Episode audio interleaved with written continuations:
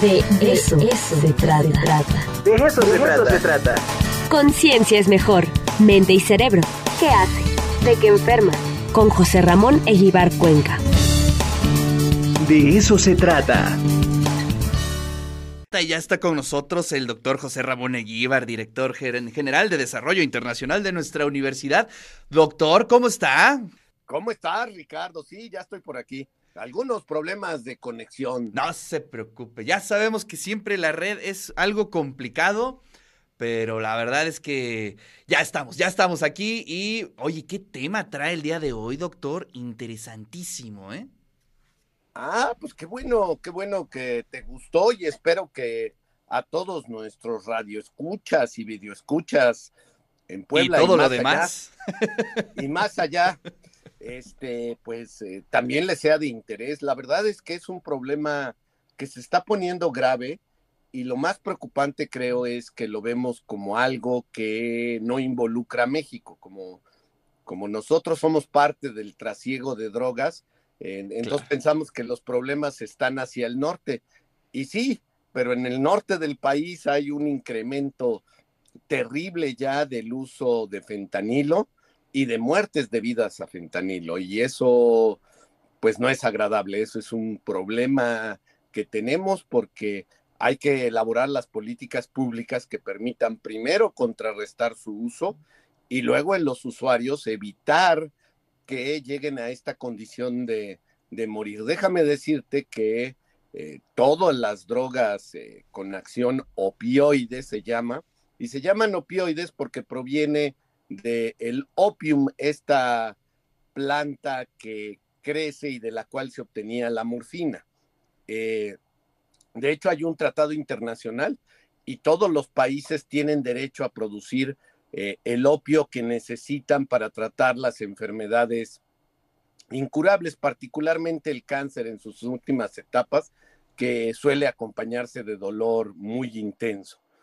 Eh, entonces hay un tratado internacional y tú puedes sembrar tu opio para producir morfina y con esa morfina tratar a los pacientes, ¿no? Eh, pero pues la, química moderna y demás ha ido permitiendo elaborar drogas que son mucho más potentes que la morfina eh, original. México era un país productor de heroína, también obtenida de la planta, simplemente cambiaban un poco el proceso químico de obtención y se obtenía heroína que era mucho más potente que, que la morfina original. Eh, sin embargo, en los últimos años eh, se ha desarrollado de una manera muy importante la producción de fentanilo, que es más o menos 20 veces más poderosa que la morfina. Entonces, eh, ese es un problema. ¿Cuál es el problema más grave, digamos, del uso de opioides? ¿Qué te puede llevar a la muerte por sobredosis para el sistema respiratorio? Te mueres ahogado, literalmente, sin poder respirar. Entonces debe de ser una muerte pues tan terrible como la de ahogamiento o cualquiera que implique el dejar de respirar. Aquí dejas de respirar porque se para simplemente en el cerebro, en, lo profundo del cerebro, tenemos un sistema que se llama centro respiratorio, que nos permite inspirar y expirar, y que se ajusta muy bien, ¿verdad? Si corres y subes una escalera, pues tienes que respirar más y ni te percatas. Hay una serie de variables en la sangre que tiene detectores, así como tu coche tiene detectores de velocidad, de la presión de las llantas, etcétera, pues se tiene un detector de los niveles de oxígeno y de dióxido de carbono. Y con eso tú ajustas tu respiración automáticamente. Eh, bueno, ese centro respiratorio es el que para el fentanilo. Y mira, la cosa es tan terrible que desde 1999 el número de muertes debidas a sobredosis de opioides se ha cuadruplicado, cuadruplicado. Es una barbaridad. Eh, el, incremento por año en Estados Unidos y Canadá es de 6% por año. O sea, ya es una epidemia, ¿no? Y en Estados Unidos tenían un problema muy grave con la prescripción de opioides. Entonces tú ibas y le decías al doctor, oiga, me duele mi rodilla porque te golpeaste o te hiciste una lesión, y te daban oxicodona o de oxicodona, era lo más común. Entonces, para que me entiendan todos los que nos están escuchando, Doctor House, ¿no? ¿Te acuerdas que se la tomaba así? Bueno, eso tuvo una mala influencia. El programa era bueno, pero pues eso de que él, él mismo, un médico, era adicto a los opioides, este, pues, pues no era lo más adecuado. Entonces hubo por prescripción. Perdieron el juicio la, la compañía, los dueños de la compañía farmacéutica que producía la deoxicodona y tuvieron que pagar indemnizaciones millonarias porque muchos adictos eh, pues se debió a eso, a, al uso de eh, drogas prescritas. Pero en los últimos años eh, ya no son por drogas prescritas, sino lo que se llama drogas de la calle, es decir, las drogas ilegales que se venden en la calle. Y hay problemas gravísimos en, en las grandes ciudades de Estados Unidos, Filadelfia, Nueva York, Los Ángeles, eh, en Texas, en, la zona de Dallas Forward, eh, en Canadá, eh, tanto en la costa oeste también como en la costa este. En fin, se está, está creciendo. Y yo quiero llamar la atención porque aquí hay muchos jóvenes. recuerden que generalmente les van a regalar la primera dosis, les van a decir que no tiene ningún efecto, pero en el caso de los opioides todavía no sabemos por qué, pero hay una, una gente que con una sola vez que tomé, una sola vez, se puede volver adicto. Otros necesitan, como cualquier droga, repetir la experiencia, ¿verdad? Pero los opioides en particular tienen esto. Seguramente tiene un sustento genético, no lo conocemos todavía claramente, y por lo tanto lo mejor es de ninguna manera tomar en ningún momento aunque tengan un dolor, yo diría, aunque solo que fuera incoercible y bajo control médico muy estricto, este tipo de drogas, porque pues puede suceder eso.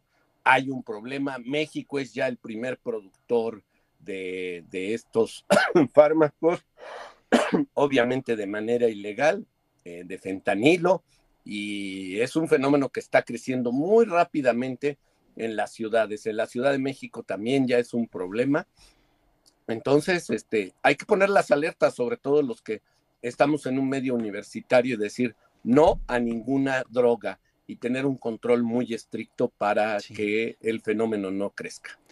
Uf, pues tremendo. Nos dice aquí Pedro Bonilla, un radio escucha. Dice Ricardo, los datos que da el doctor Eguíbar son escalofriantes y cada vez más jóvenes los involucrados. Pues sí, efectivamente creo que es el sector que siempre se ataca, ¿no? Este, nuestros jóvenes. Y sí, efectivamente yo he visto algunos eh, reportajes, información sobre algunas ciudades de Estados Unidos y realmente es un eh, páramo, doctor, ¿no? Eh, es increíble ver calles enteras, cuadras de gente consumiendo este tipo de drogas y además eh, reflejado en su entorno, que ese también es, el, es uno de los grandes temas, ¿no? Cómo eh, en el momento en que una persona, un elemento de la familia se hace adicto a cualquiera de estas sustancias, cómo impacta económicamente, socialmente, eh, en la familia, en el círculo de amistades.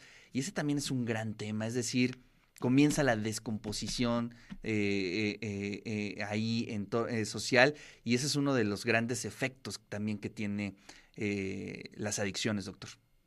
Sí, sin duda, afecta a, toda la familia y, muchas veces te digo, yo tuve un, pariente muy cercano que se accidentó, le dieron nubaín, es un opioide sintético que se prescribe médicamente y después de eso, pues sus piernas volvió a caminar, por suerte era joven, este, fue un accidente automovilístico y cambió la vida totalmente, o sea, se volvió adicto, ha ido a, clínicas de estas para, para mejorar y ha tenido muchísimos, muchísimos problemas este, a lo largo de su vida a partir de esta experiencia. Y insisto, en el caso de él, pues fue una cosa que empezó con una prescripción médica. Entonces, este, yo lo que recomiendo es, este, pues no, reitero, no exponerse de ninguna manera. Y si está uno en el hospital, hablar con el médico, si es absolutamente necesario. y después estar bajo control un tiempo para evitar caer en una en una adicción que es este devastadora para todo el entorno, entorno familiar. Oye, aquí nos hacen un par de comentarios, doctor. Eh, Federico dice, buen día Ricardo, ¿por qué si el fentanilo es muy potente, pero simple analgésico o anestésico, se utiliza como una droga popular? Eh, bueno, eh, ese es este el problema cuando tú tienes un entorno, digamos, de uso médico, de una droga que se crea con un sentido médico, pero que, este, pues sale a las calles y empiezas ahí a, buscar a gente vulnerable. Eh, yo lo que le podría decir en el caso de, de, la, de la morfina, a muchos se les olvida, pero si te acuerdas aquella guerra que hicieron los ingleses contra la, los chinos para volvernos heroinómanos con la heroína. Y de esta manera vieron los puertos chinos al comercio, que, estaban muy reacios. Entonces, pues se ha usado hasta como, como arma comercial, si ustedes quieren. Eh, entonces hay que tener cuidado. El caso del fentanilo es obviamente los cárteles de la droga en México que se dieron cuenta que producir heroína ya era muy difícil, que les cortaban los campos donde sembraban la planta, que era complicada de hacer desde el punto de vista químico de los reactivos. El fentanilo es relativamente fácil de hacer con la experiencia que adquirieron durante muchos años de hacer heroína. México era el lugar donde se creaba heroína blanca y la heroína negra. Y la heroína negra tenía un mercado muchísimo mayor que la heroína blanca y se sabía que era México, como era famosa la marihuana variedad búfalo, búfalo. Era impresionante. O sea, eh, la gente buscaba esa variedad porque pues tenía un mayor efecto. Entonces, ¿qué les puedo decir? Pues nada, que, que le han buscado, pasó con la industria tabacalera, hablábamos de eso la semana pasada, que por muchos años incluso financió estudios científicos para demostrar que no tenía efectos eh, deleterios el, fumar. Claro. Y, yo hablé con un amigo, simplemente dijo, sí, ya me recuperé del COVID, fui a terapia, pero pues realmente el doctor que me dijo, pues el problema es que dejé el cigarro que fumo desde los 14 años. Y todos los que nos están oyendo y son fumadores sin pies, si piensan bien, empezaron a edades muy tempranas a fumar muy, muy, muy tempranas, 12, 13, 14. Ya el que empezó a fumar a los 15, no, hombre, pues ya, ya, ya no es. ya era un veterano. sí, ya empezaste muy tarde, compadre. Entonces, este, ahí está el problema. Por eso es que un lugar como la universidad, y por eso traje el tema, traje en específico el de los opioides, porque es un problema ya muy grave entonces, no busquen esa puerta falsa. Hay, de, hay departamentos de acompañamiento universitario, ahí hay psicólogos, médicos, eh, terapeutas capacitados. Acudan jóvenes cuando sientan cualquier problema de índole mental, ahí les van a ayudar. Las drogas no les van a ayudar, ni siquiera el alcohol, ni siquiera el cubetazo. Este, ¿no? Entonces vayan este, y aprendan a, convivir, ¿no? Decía un amigo, hay que aprender a beber, ¿no? Que la botella se lo beba uno, ¿no? Sí, sí, efectivamente. Oye, pues muchos comentarios. sí, yo, yo supuse, qué bueno, me da mucho gusto porque eso era, era picar la crisma, hablen con los demás, digan que aquí en este programa tratamos este tema porque es muy importante. La población joven es el objeto de los traficantes de drogas. Ahí los buscan, están afuera de las universidades, afuera de las preparatorias, afuera, afuera de los campus. Repórtenlos a la policía y que se los lleven. Y si hay que ir a declarar, hay que ir a declarar. Tenemos que tener universidades limpias. Eso es muy, muy, muy, muy importante, este, Ricardo. Es. tenemos que hacer una, confrontar este problema con sapiencia, con trabajo, con logística para evitar que, lleguen a nuestros jóvenes, porque joven que se vuelva drogadicto, joven que va a truncar su carrera, que va a truncar su vida, tú lo decías, y va a truncar la vida de su familia, de sus amigos. Arrasa con todo, ¿eh? arrasa con todo una adicción. Claro, no, no, no vale la pena, jóvenes, es, es totalmente innecesario. Y, y piensen en esto, ahora ahora además existe el riesgo de muerte. Antes había el riesgo de muerte con el cigarro 40 años después. Oye, pero también hay estadísticas ahí, doctor, en donde, bueno, pues si no te mueres de una sobredosis, te mueres del entorno de violencia que generan las drogas, ¿no? Que también ese es un gran tema. Entonces, digo, híjole. O, te mueres de compartir las jeringuillas del virus de inmunodeficiencia adquirida, o ahora puedes adquirir por, eh, por transfusión otras enfermedades, hepatitis B, hepatitis C, eh, viruela del mono, eh, coronavirus, ¿le sigo? No, pues ya, ya, ya. Hasta ahí, hasta ahí, porque sí está muy. Ah, ah, ah, es, es todo, es tu salud, porque pues empiezas a buscar y aquí más o menos se pueden conseguir jeringuillas. En Estados Unidos, tú, tú decías, yo una vez acudí a un lugar que es famoso, una calle, en, Canadá, y, era impresionante, ¿no? El entorno, como tú dices, de degradación humana y social de ese ambiente. Y había una organización que había decidido proveer de jeringuillas para evitar la transmisión de... Y aquí en México se hacía en el norte, ¿no? Sí, sí, claro, se, se han hecho en Tijuana. Exactamente, en Tijuana. Por sí, sí, sí. Pues sí, claro, porque, porque se vuelve de repente te empieza a crecer no solo la adicción, sino este tipo de, enfermedades. Entonces, este, eh, pues yo quería, reitero, traerlo el día de hoy. Este, nada más de decirles, las muertes por heroína en Estados Unidos, y es la última estadística, es, y por drogas prescritas, decía yo, este, de oxicodona, es de 4 por 100 mil las, las muertes por opioides sintéticos, fentanilo, es 12 por 100 mil. O sea, multiplícalo por tres. De ese tamaño es el problema. Entonces, eh, evitémoslo. De verdad, no, no. Eh, eh, yo reiteraría, el día de hoy es crear conciencia y a los jóvenes que nos escucharon al mediodía ayer que vi Ciudad Universitaria lleno y se ve tan, tan lleno de vida, eso que habíamos perdido con la pandemia, platíquenlo, comuníquense, eh, busquen más información, hay varias fuentes confiables, vayan a las fuentes confiables para que podamos seguir este, previniendo este tipo de problemas que seguramente ahora que volvimos y eso, pues volverán a, empezar a pulular los que los que pues quieren lucrar con este tipo de sustancias. Oiga, doctor, pues no sabe la cantidad de mensajes que están llegando en este momento. Voy a nada más mencionar algunos. Eh, Mónica dice, polémico el tema para abrir los ojos y una toma de conciencia es primordial para el efecto que puede causar en tu entorno, familia, amigos. Gracias por tan valiosa información. A Mario Portillo dice, joven que es adicto termina pobre, enfermo y finalmente muerto y en torno a los narcomenudistas, dice si se vuelven unos truanes. Federico dice, en Analco conocemos jóvenes que requieren unas cinco dosis diarias de drogas, algunas de las cuales pueden costar 100 pesos, tienen que reunir 500 pesos diarios solo para drogas por eso se truecan eh, o se convierten en asaltantes. Bueno, pues gracias por todos sus comentarios, a Federico, a Bonfilio, por aquí también nos está escribiendo eh, Berardo Tendilla desde Atlisco, pues muchas personas interesadas en este tema.